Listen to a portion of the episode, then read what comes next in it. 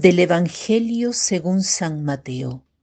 En aquel tiempo Jesús dijo, ¿con qué podré comparar a esta gente? Es semejante a los niños que se sientan en las plazas y se vuelven a sus compañeros para gritarles. Tocamos la flauta y no han bailado. Cantamos canciones tristes y no han llorado. Porque vino Juan que ni comía ni bebía y dijeron, tiene un demonio.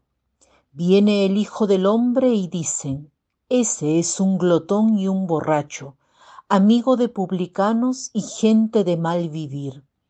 Pero la sabiduría de Dios se justifica a sí misma por sus obras. En el Evangelio de hoy Jesús se dirige a la muchedumbre, pero también se dirige a cada uno de nosotros, porque al principio se pregunta, ¿con qué podré comparar a esta generación? Esta gente, esta generación es mi generación, es lo que sucede a mí y también dentro de mí. Jesús trata de describir lo que a veces nos sucede. Lo compara a un juego que jugaban los niños de aquel tiempo. Se reunían en la plaza y uno de ellos cantaba un canto, una melodía alegre y esperaba a que los otros bailasen. Otro, por el contrario, entonaba una melodía un poco triste, de funeral, y esperaba a que los otros reaccionasen llorando. ¿Qué sucedía en este juego? Que los niños que debían actuar según la melodía no lograban discernir si era un canto de alegría o un canto de tristeza. Y por tanto, ante un canto de alegría lloraban y ante un canto de tristeza reían. ¿Qué significa esto para nosotros? Que dentro de nosotros hay un poco esta confusión, porque delante de algo bueno que sucede, podemos tener la tentación de decir, Sí, pero hay tanto mal. Y delante a un verdadero mal que sucede o que hacemos nosotros mismos, podemos caer en la trampa de decir, en el fondo no es tan malo y se puede bromear sobre eso.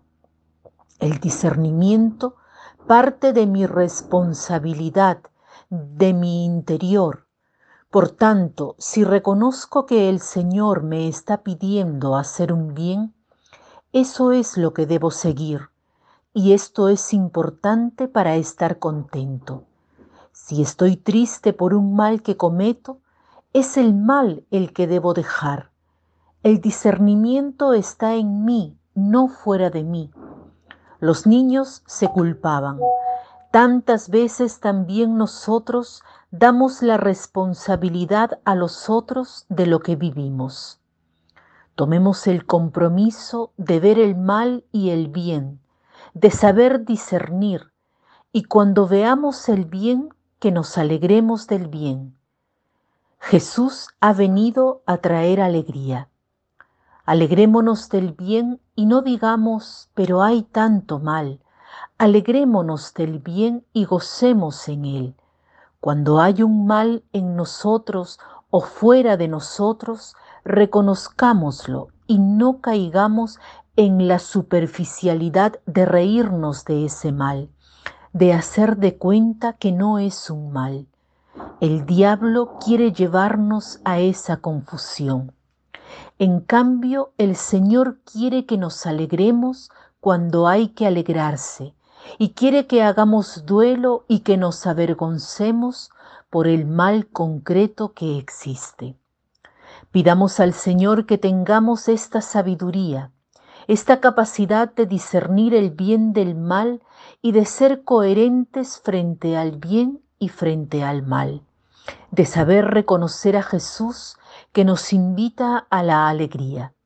Juan Bautista denuncia el mal y nos invita a ayunar y hacer penitencia. Que tengan un lindo día.